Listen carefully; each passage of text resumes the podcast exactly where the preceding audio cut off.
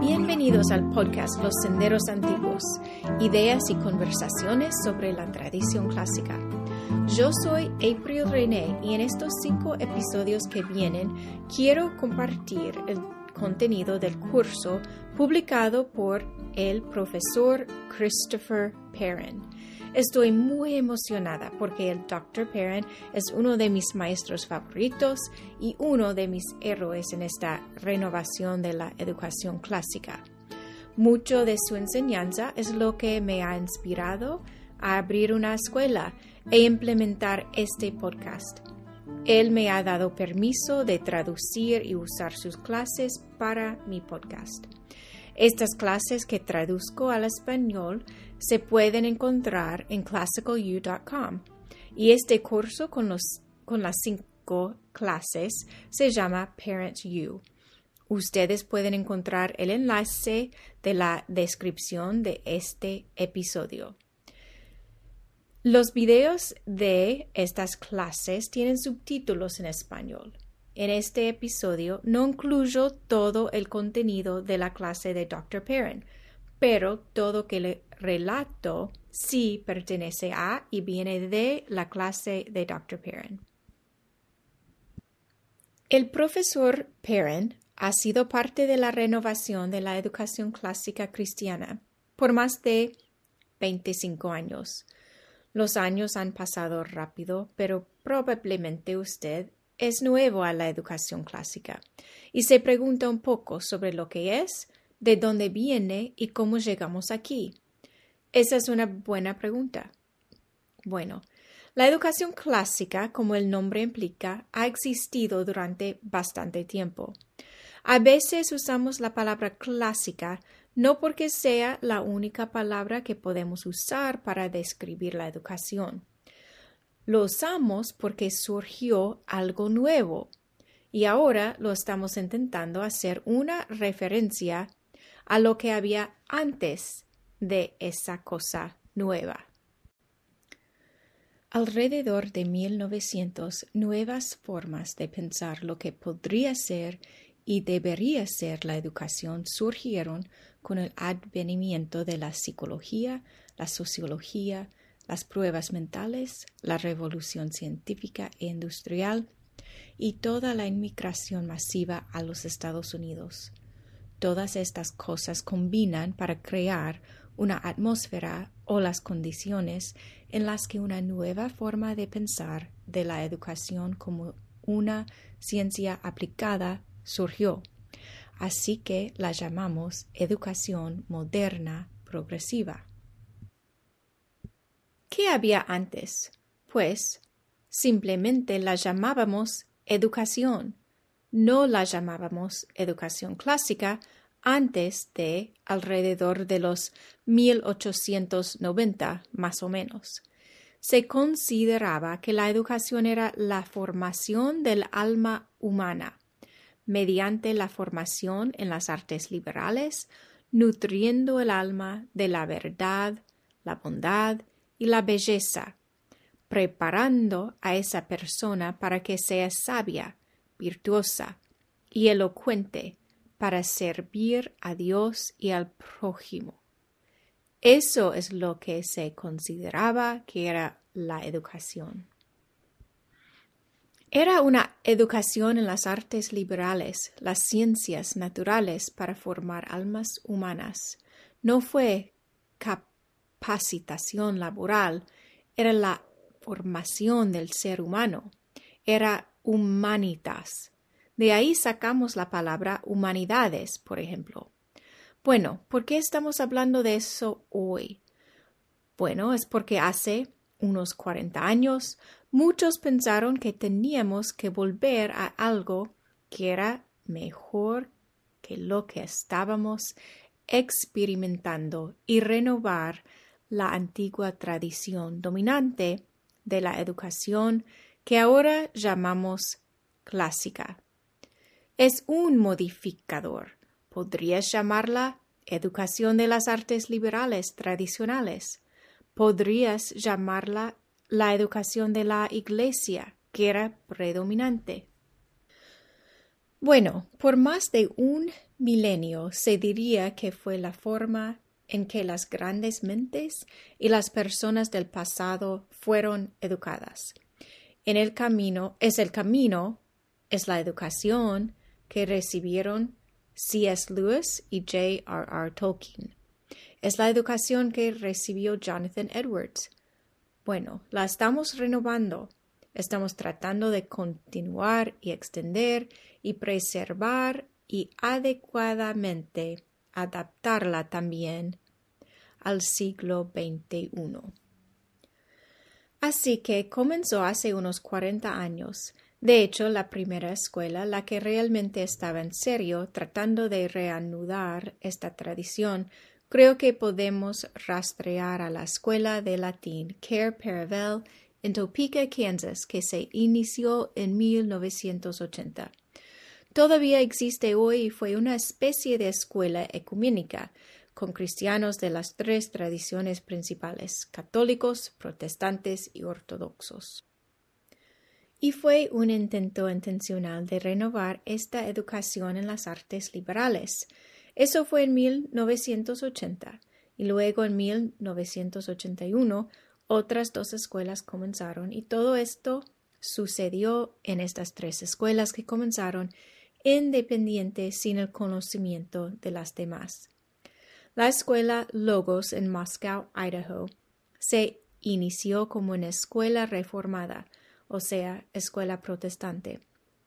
Después de que el pastor allí leyó un ensayo llamado Las herramientas perdidas de aprendizaje, o en inglés se dice The Lost Tools of Learning, por Dorothy Sayers y comenzó a tomar ese ensayo y implementarlo y usarlo como una especie de estructura para iniciar una escuela y así la escuela de logos empezó. Y luego de la escuela de logos otras comenzaron a seguirla y luego una organización llamada la Asociación de Escuelas Cristianas Clásicas surgió de ese comienzo inicial y eso sucedió a mediados de la década de los 1990, creo. Y para cuando lleguemos al presente, digo 2022, hay 300 escuelas miembros que forman parte de esta asociación de escuelas cristianas clásicas. Pero luego, en 1981, hubo otra escuela que también comenzó, esta vez cerca de South Bend, Indiana, la Trinity Christian School, y también fue mucho más ecuménica. Muchos católicos involucrados, pero también cristianos de las otras dos tradiciones, protestantes y ortodoxos. Y la Trinity School comenzó a florecer y crecer, y también fue un intento sincero de renovar la educación cristiana clásica la Trinity School ha influido en particular en el resurgimiento de la educación clásica entre las escuelas católicas, pero también ha tenido cierta influencia en la red de las escuelas charter de la renovación de las escuelas charter clásicas. Entonces, en cualquier caso, estas tres escuelas se remontan a principios de la década de los 1980 fueron los comienzos de esta renovación, y estoy seguro había otras escuelas que no estoy mencionando que también estaban empezando a mirar hacia atrás y pensar en esto. Pero sabemos de estos tres y también sabemos de algunos escritos, porque por esta época había allí gente que empezaba a escribir y publicar artículos y libros, libros sobre la necesidad de renovar la educación en artes liberales en los Estados Unidos.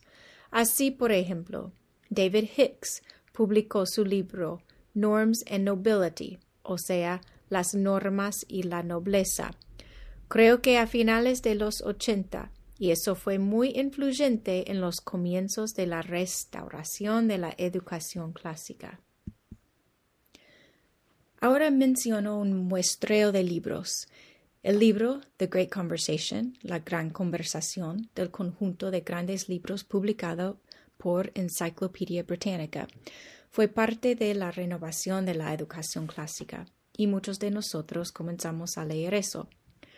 Un autor, Mortimer Adler, escribió un libro Reforming Education, The Opening of the American Mind, o sea, reformando la educación, la apertura de la mente americana.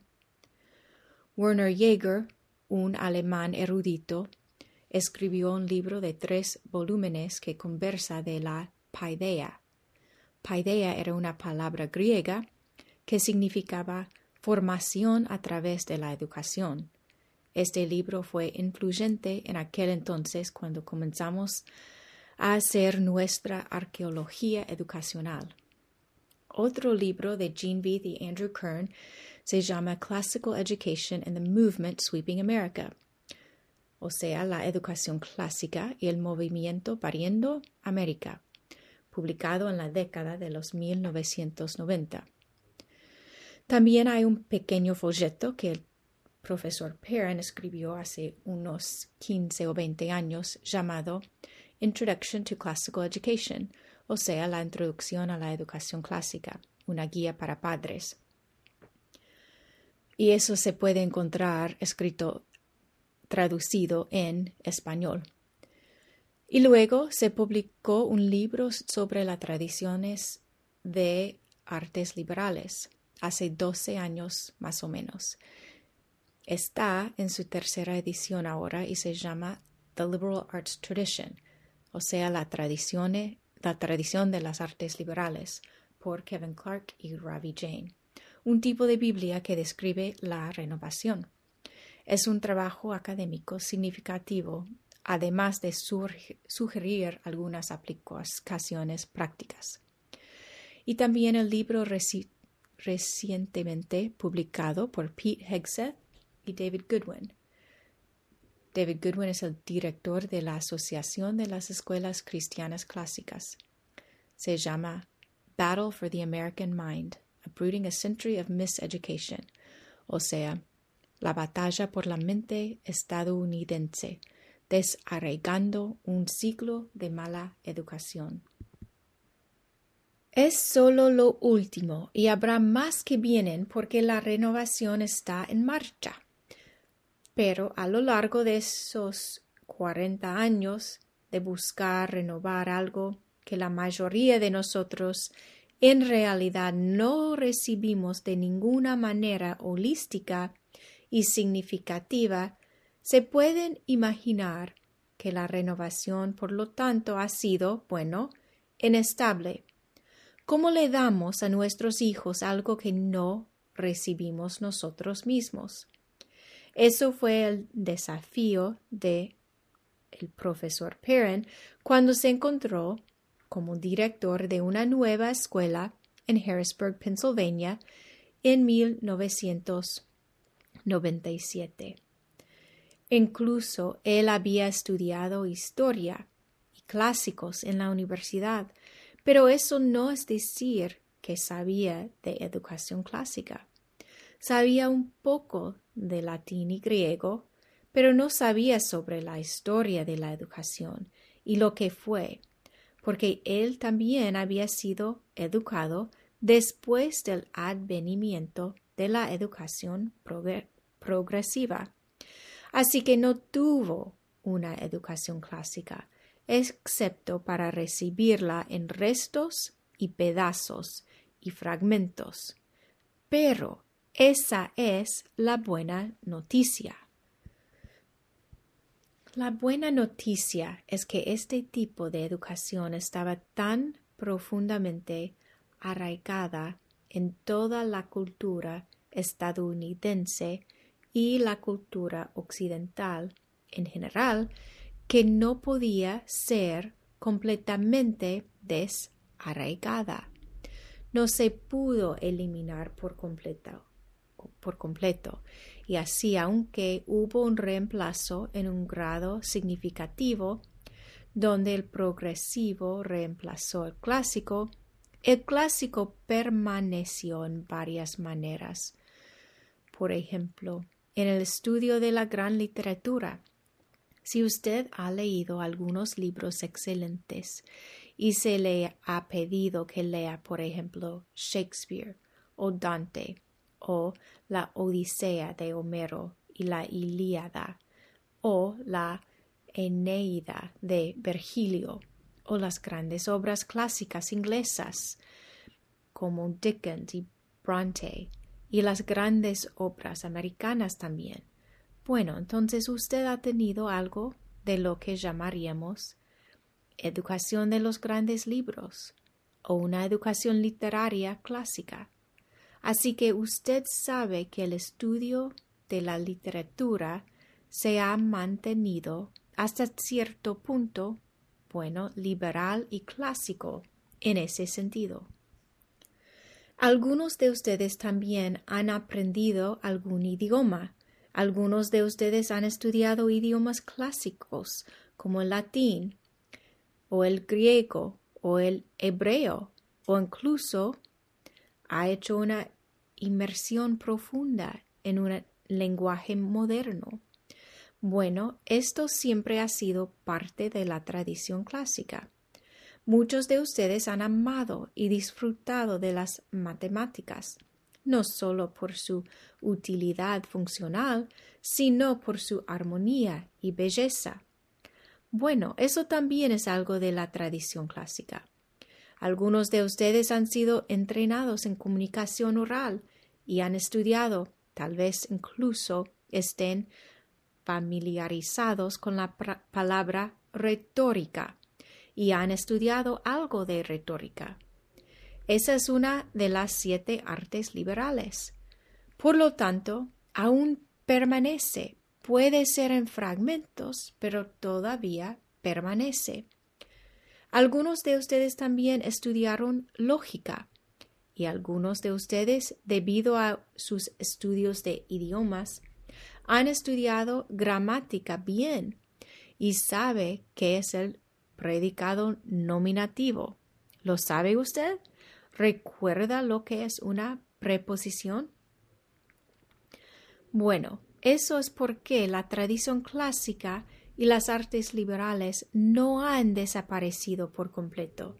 De hecho, voy a proponer una analogía de la educación clásica. Alrededor de 1890 más o menos había un barco hermoso de tres mástiles en la frente de la costa de Nueva Inglaterra. Estaba entero, estaba atrapado en el viento y se estaba moviendo. Era un barco hermoso y luego se estrelló contra las rocas. Y no tengo tiempo en esta presentación en particular para describir cómo ese accidente ocurrió y no sucedió toda a la vez, pero este recipiente comenzó a desmoronarse y fragmentarse, y hemos estado flotando en esos fragmentos desde entonces. Pero eso es parte de la buena noticia. Hay fragmentos, y usted no está del todo completamente ignorante o inconsciente de esta tradición, porque usted ha tocado de una forma u otra esos fragmentos flotantes. Y lo que estamos tratando de hacer hoy es, bueno, reconstruir bien ese barco. Para citar a John Milton en su ensayo sobre la educación, estamos intentando reparar las ruinas. Estamos tratando de reconstruir el muro. Estamos tratando de volver a unir este barco y luego navegarlo una vez más. Y cuando esas velas suben y atrapan el viento como si fueran tocadas por un ángel y se deslizan sin esfuerzo sobre las olas, sabremos que hemos renovado algo hermoso e importante. Eso es lo que estamos buscando hacer pero es un trabajo continuo. Y para extender un poco la analogía, se podría decir que no hemos sido entrenados en reparación de barcos. Hemos tenido que aprender esto en el trabajo, y eso significa que en esta última generación, si se considera 40 años una generación, en esta última generación de reparación y renovación hemos cometido algunos errores. No siempre hemos sabido lo que estábamos haciendo. Entonces, ¿qué es lo que usted está encontrando cuando entra en una escuela clásica o cooperativa? No es la madurez completa que hemos conocido en siglos anteriores, pero estamos llegando es un trabajo lento. Lo que se ha perdido, digamos, en dos o tres generaciones no se va a reparar en veinte años, no se va a restaurar en una sola generación. Será otra generación, otros cuarenta años de renovación y la madurez llegará. El barco se volverá más hermoso y atrapará el viento y se deslizará más rápido y mejor. Y habrá espacio para que se incorporen aún más. Por lo tanto, espero que se, se he dado alguna ayuda para usted cuando encuentre y entre en una escuela clásica o cooperativa. Usted se está uniendo a una renovación, se está uniendo a algo que se busca preservar y extender, y luego aplicar para el siglo XXI. Esta maravillosa y profunda tradición de educación que ha bendecido a tantos. Valdrá la pena su tiempo y le animo a que se quede a bordo para navegar con nosotros. Gracias por escuchar. Ahora me despido con Jeremías 6, 16. Así dice el Señor, deténganse en los caminos y miren, pregunten por los senderos antiguos, pregunten por el buen camino y no se aparten de él, así hallarán el descanso anhelado.